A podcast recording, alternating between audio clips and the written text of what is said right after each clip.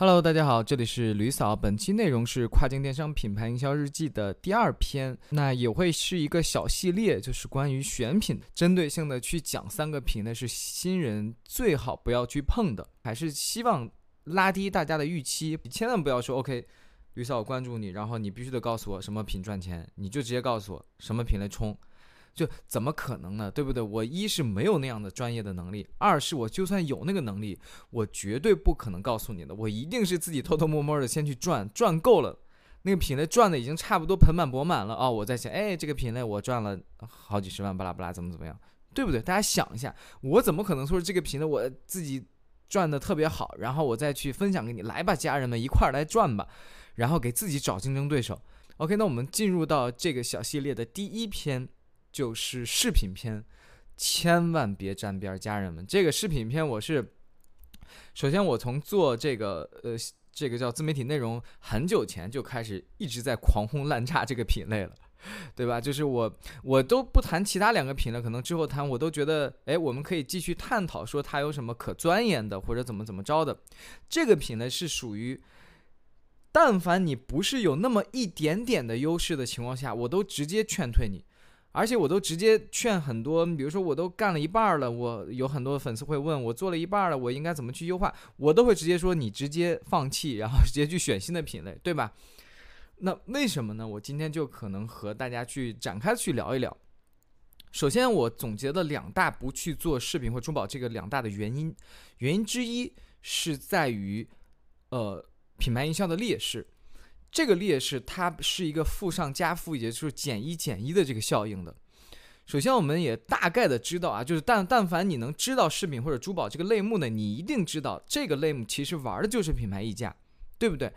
就我们都不用去说什么某一个品牌，我们先想这个大的类目。就我相信大家可能会看很多那种财经号呀等等一些故事文章，我们就知道钻戒这种产物的诞生纯靠营销出来的，对吧？就是某一个巨鳄，某一个商人，大家可能会去看到，呃，大家可以去搜索相关的纪录片和影视作品，你就知道钻戒这个产物它是怎么诞生的。它其实就是靠某些商人巨鳄，他有这个敏锐的营销思维，他就发现了一个东西，然后他就猛夸这个东西，去造成一些市场营销的影响力和卖点，从而去把这个整个他从源头去控制了这个。钻石所谓这个产品的这个呃上游，那它控制这个上游，它当然需要把这些产品高溢价的卖出去，对吧？所以它一方面控制着整个上游，另一方面大肆的去推高这个产品的整个市场上的价值，所以呃，这对于新人个卖来讲就会十分十分的可怕。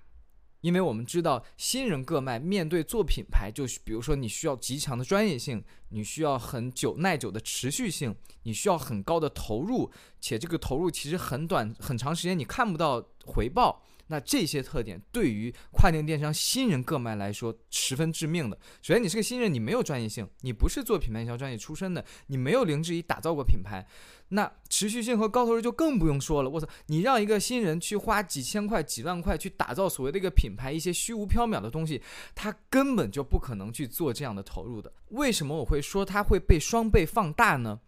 尤其是对于国人的这种新人个卖来讲，那主要就是因为我们的。语言能力，我们的这个地缘的劣势就会出来了，对吧？很多这个跨境电商新人就压根儿连可能刚刚就是一个四六级的水平，对不对？你来写什么产品文案、ins 文案都是靠 Chat GPT 形成的，你凭什么要靠你的这个英语能力去让外国人买单呢？然后我们这只是文案一方面，你又是不是足够的懂外国人的审美、他的文化的这个他的文化的喜好？等等各方面这一系列的原因，你会发现你是一个都不是零，你是一个负。所以在这块上来讲，其实我并不是说我们整个国人的品牌营销能力或者市场营销能力是有多差。其实相反，我是觉得近几年哦，就是随着整个我们的消费能力、消费市场、呃电商等等这些整体的市场的提升，以及大家互相的内卷，其实我们会发现整体上我们自己的。中国的市场营销和品牌营销能力其实是突飞猛进的。你可以看到很多优秀的品牌营销案例，或者嗯看起来很不错、很优质的这种品牌的出现。那么，尤其是在各类的数字营销能力。呃，这个电商能力上，国内在这些方面的能力上是绝对是强的，因为就像我刚才说的，就因为我们国内太卷了，没有办法，就是大家必须得让自己的这方面能力变得更出挑，才能吸引到、抓取到更多人的注意力，对吧？但是我就是觉得这方面的出挑，它有可能在某些市场，它并不能去真正的产生它额外的收益。那可能还是会有人去质疑说，哎，不对呀，你看咱们国人不是蛮喜欢这种进口，对吧？什么外国国外货什么这种，那老外是不是也有可能喜欢卖这种买这种进口货，巴拉巴拉买这个国内产什么中 中国产的东西？但凡了解一点国外消费习惯，或者你大概知道一些国际上的一些消费舆情的，你应该都不会产生这样的疑问，对吧？首首先我们。呃，稍微有一点点可以普及的，就是其实反而很多国外优秀的独立站或者国外优秀的品牌，他们是爱标榜自己是产自于他们这个本国的，或者说产自于他们某一个国家吧，比如说 Made in Australia，比如说 Designed in London，比如说百分之百 Handcrafted in 什么 New York 等等类似的字样是字字样，什么 Inspired by 什么什么，就类似各种这样的吧。你可以清晰地感受到，这些人他们其实是很希望能把自己的这个家乡、自己的国家提升到一个这个品牌的卖点之中的。而这些国外的消费者的确也会很买账，它的本质的原因是什么？大家可以自己去思考。我们的确也能看到，其实少数的一些国际独立站上，因为的确说实话，大多数你别管它是 design 还是 inspired from 哪里也好，但其实它的。嗯，供应链上游都是来源于中国，所以我们也会观察到有一些，嗯，很大很大的独立站，它已经不得不去说，我需要为了信息透明化，它会在一些边边角角的地方写出来，我们的产品是 manufactured in China 的，就是是由中国制造的。当然，这里面具体的原因什么呢，我就就不去展开赘述了。关于刚才讲到什么国人爱买进口这件事情，我我个人说实话啊，在我的印象里，这都是我十几年前听到的什么进口这个字样，我不知道大家有没有这个感受。我估计什么九五后、零零后，甚至都已经不会看到什么进口产品的这个字样了，因为我觉得首先就是我们随着国内这个经济的腾飞吧，我们从各行各业这个消费级啊、消费级的这个行业里面，我们不去说什么那种半导体啦这种。弊端的那些产业链的东西，我们只是说消费级的这些层面上，从小件的数码也好，你的日用品也好，等等等等，再到大件儿，比如说近年大家看到的整个新能源汽车，其实我国的产品力上已经大大的提升了，包括它的价格，包括它的产品力，对吧？我其实我个人最近听到什么进口这个字样，都是从我爸的嘴里面听到的。就有一天，前一段时间他说他想换一个淋浴花洒，他说你去看一下，帮我找一个进口的花洒，质量好一点的。就你可以看到，其实老一辈人他是把质量好划等号于进口了。这个我觉得我们并不能去责怪老一辈，因为那个时代可能的确我国的生产力就是弱，我的工业化能力的确不行，所以是需要，所以我们的确是需要一些国际上的产品，一些进口的产品的。但是换到现在，就但凡你是一个稍微有点独立思维能力的人，你但凡不是那种过于崇洋媚外的人，你都会，你我都鼓励你去选择或者去尝试一些国产的品牌。好的，我们回到整个跨境电商领域，那呃，第二个我观察到的一个发现是说，其实 DTC 这种营销的趋势，包括个人 IP 营销的趋势。如果你去去翻一些好的、优秀的国外的呃 DTC 品牌，你就会发现这些品牌都会毫无意外的，他们会标榜出自己的创始人，标榜出自己的呃整个团队。你别管这个人，就大家可能脑海中想的那种，哎呦，这个标榜一个品牌的创始人，那一定是大佬级别的，对吧？小米的雷军、乔乔布斯啦等等这类大品牌、大企业的创始人，但是完全不是。现在整个的营销趋势是说。我越是 small business，我越希望把我自己的个人的这个个人魅力，我个人这种零之一的这种魄力去打造出来，去显现出来。越来越多人是喜欢去看到自己身边的一个呃素人，他自己全身心的投入到一个新的品牌，然后把自己的这个故事去展示出来，然后会去搬运到这些人的身上。这也是一个蛮好的一个营销趋势的。我个人觉得，这也是我觉得会给予很多新人一个机会的一个点。但是就是说，作为国人来讲，这方面也会比较的，有劣势，对吧？毕竟我们不是长着一个。外国人面孔的，当然我相信，呃，国人面孔，如果你足够的自信，你个人魅力足够的大，你的英文能力足够的强，你依然可以以一个个人真实的身份和能力去显示出来。而且，如果你们去观察，有很多中国优秀的呃出海人，他们就是我，我就是一个中国的巴拉巴拉巴拉怎么怎么样。然后巴拉巴拉去做众筹啦，巴拉都直接把自己中国人的身份去标榜出去的，我觉得这个完全没问题的。我并不是觉得中国人就一定怎么怎么样，大家这点要理解。只是说你的中国人的身份另外一面，你是否能足够的尊重外国的文化？你是否足够了解外国人的语言、外国人的等等等等一切？你可以适应到外国的这个市场，从而才能把你这个作为中国人的 spot b u s i owner 这个特点和它的优势去放显出来。而不是成为一个劣势，对吧？那么第二个大点就是供应链优势，我觉得这个大点是适用于所有你在选品上时可以去考虑的。当然，这个点也是我在之前的某些文章或者某些内容里面讲过的，就是大家一定一定要知道，中国人做跨境电商它的本质是什么？它一定是玩的供应链差，那个产品的价差。什么是所谓的供应链差呢？这个供应链的差其实就是体现在我们。丰富的产品差异化，然后高效的供应链的这些效率上，比如说，呃，我我们再举一些具体的例子就可以知道了。比如说，产品十分的丰富，它为什么会丰富呢？就是因为工人成本低、开模成本低等等等等。你可以轻易的说就去定制到你想要的那个很差异化的产品，但是你觉得这个东西在国外它可能吗？它绝对不可能。国外要想说去定制什么一个产品，去开发一个产品，它要面临很高额、很高额的这个成本的投入。但是在国内就不一样了，对吧？国内的工厂这么多，然后你就随便提你的需求，那五十件甚至就有可能他就帮你去定制了。然后再说效率上，工厂这边这么多工厂，他就巴不得的我七天一个月就帮你开模出来。你在国外你就别想了，你在国外的那个效率。几乎就不可能有这样的工厂，国外的人也几乎都是在联系中国的工厂。就如果你作为一个国人，你只要有这方面的想法，你就能以极低的成本打造出一个相应具有差异化的产品出来。但是，但是饰品这块儿，这个差异化其实就完全没有了。你这个东西，首先饰品本身就是一个，就它就类似于衣服一样，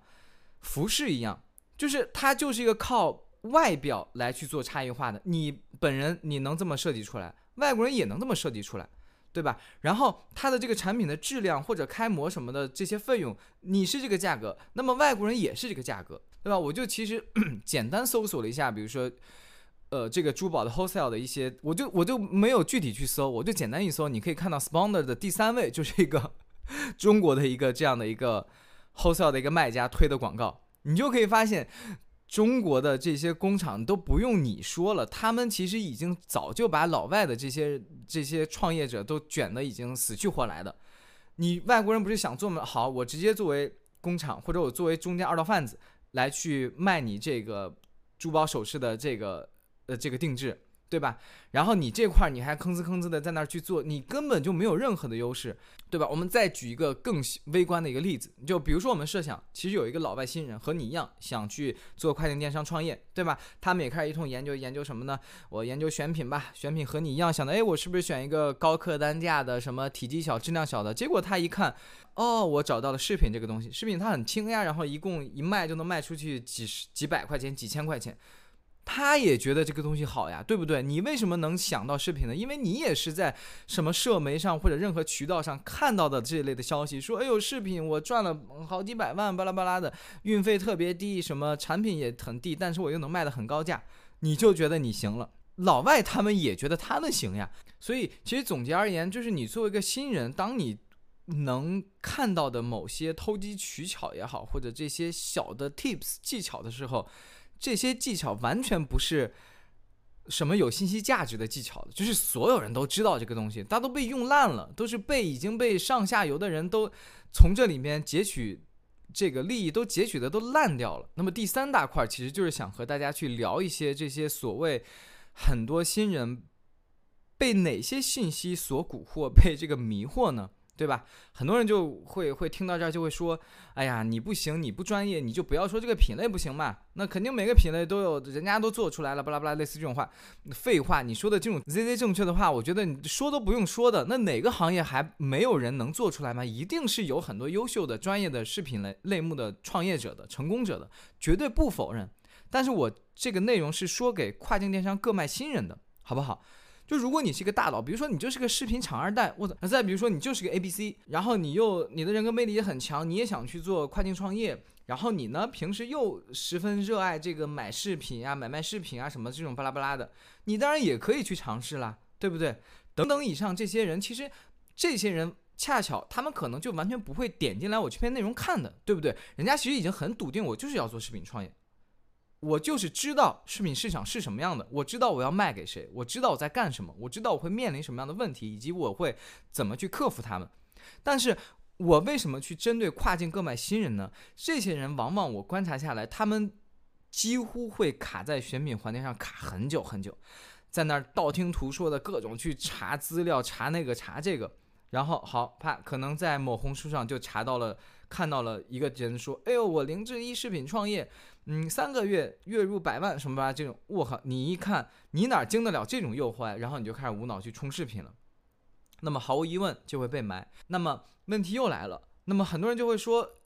那我凭什么？我为什么会在小红书上看到人家那些人就能成功呢？你是不是你自己不行，你就觉得人家都不行的？好的，我会和大家简单交流一下。”某红书上大多那些做视频创业或者被包装看起来很成功人，他们整体里面的套路会是什么？首先，我们还是会摘掉那些人家真正成功的人哈，真正成功的人一定有，而且我也观察到几个。但是那些人，说实话，你去看一看吧，他们真的没时间没精力，天天在那发某红书的，他们真的忙的累的要死了。就是但凡做过跨境电商一点点的事，就知道。真的没那个时间包装什么？哎，我月入百万，巴拉巴拉的，类似那种那种 帖子的。说一下某红书上那些做视频创业的这些包装的东西，他们模式大概是什么？其实它有一点点类似于微商模式，也就是之前我估计得十年前了吧，就是面膜的微商模式。我不知道大家还记不记得那种模式是什么呢？就是每天晚上发那种呃朋友圈，然后建自己的这种群，然后告诉自己亲朋好友，你看我自己做。做微商，嗯，什么可赚了？什么你努不你赚多少，完全取决于你努不努力。什么类似于这种心灵鸡汤，大家记不记得？都是诞生于微商面膜那个时代。他们是怎么赚钱的呢？他们就是靠卖自己的面膜代理去卖给自己的亲朋好友。哎，你来从我这儿进口进这个面膜吧，你来做我这个二级分销吧。然后你做完以后，你可以再卖你的三级分销，我们都可以从中去获提点。它就有点类似于目前的大家看到的。视频创业了，然后你可以看那些视频创业，他们的帖子都是什么？都是一些美美的打包视频，沉浸式打包视频，然后一些打包的图，然后再稍微专业一点的呢，他会去说一些自己的 ins 的运营的东西，对吧？他说自己的运营啊，一千粉了，五千粉了，一万粉了，你你去看一下吧。他如果不打马赛克，你你随便去看，你随便找一个 ins，你去看一下，他那个粉百分之八十这样的人都是假粉。再稍微稍微专业一点、会一点的，他就开始 P 自己的消费后台假假订单截图了，说：“哎呦，又出单喽！”然后什么昨天卖了十单、二十单的，巴拉巴拉的。然后你也别问我为什么，好吧？你可以去观察。好的，那么我们再去往下去探究，他到底怎么去套路我们的呢？那很多人可能看到这种虚假的繁荣以后，肯定扛不住呀！我操，我反正正要选品，我也想去创业，想去做副业，我就去问问人家呗，姐妹怎么搞，求带巴拉巴拉的。那么这个时候呢，他们就要开始第一步了，就是卖代理、卖产品。比如说二百九十九卖你代理，你可以用我的图，然后可以呃做什么一件代发巴拉巴拉的，或者呢，你可以去囤货，你可以买一千块钱的货巴拉巴拉，类似这种。这两种，不管你任何的模式，它万变不离其宗，总归是需要你去从他那儿买他的产品。你进完货了，呃，视频到你手上，你会发现，那我也没法发呀，因为没有包装嘛。然后你就看到这些视频创业人，他们。哇，那个视频创业人，我告诉你，人家的这个包装的这个卷的程度是真的很厉害，各种五花八门的这种包装就都出来了，什么各种一个十克的小饰品，他给你干了五百克的包装进去，恨不得飞机盒，飞机盒上再套一个袋子，然后飞机盒里面有各种的什么擦拭纸，什么小的那个小塑料袋，什么小玻璃盒，乱七八糟，就一个十克的小饰品，他给你能干十几个包装进去，对不对？你你看着哎，真的还挺美的，我怎么弄呀，姐妹？好，人家就说你可以买我这儿的包装呀，我直接给你。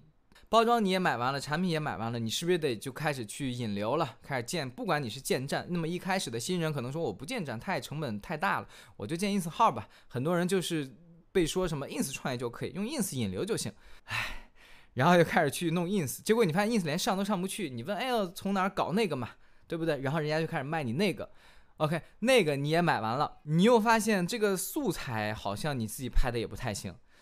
对吧？因为刚才我说有有另外一种模式吧，你可能会掏一笔钱来去做一些高级的代理，他会直接分享你他拍出来的素材。好，又交了一笔钱，你可以用他们的一些物料素材来直接去无脑的发 ins 了。你还觉得哟这多省事儿？你看我多聪明哎，搞得这么省事儿的东西，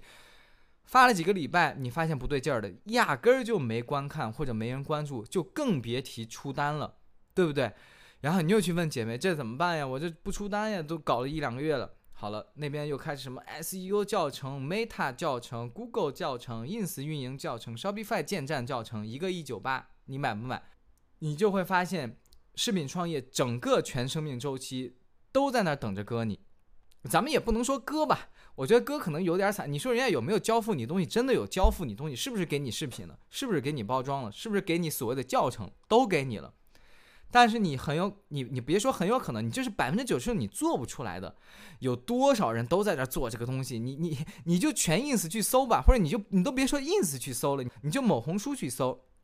这个什么 ins 视频创业，你能搜到上万家、上十万家都在这做这个东西。哪有那么多有钱的老外冤种，天天就就买这些玩意儿啊，家人们。所以就是还是总结一下，整个视频创业，你说能不能行，赚不赚呢？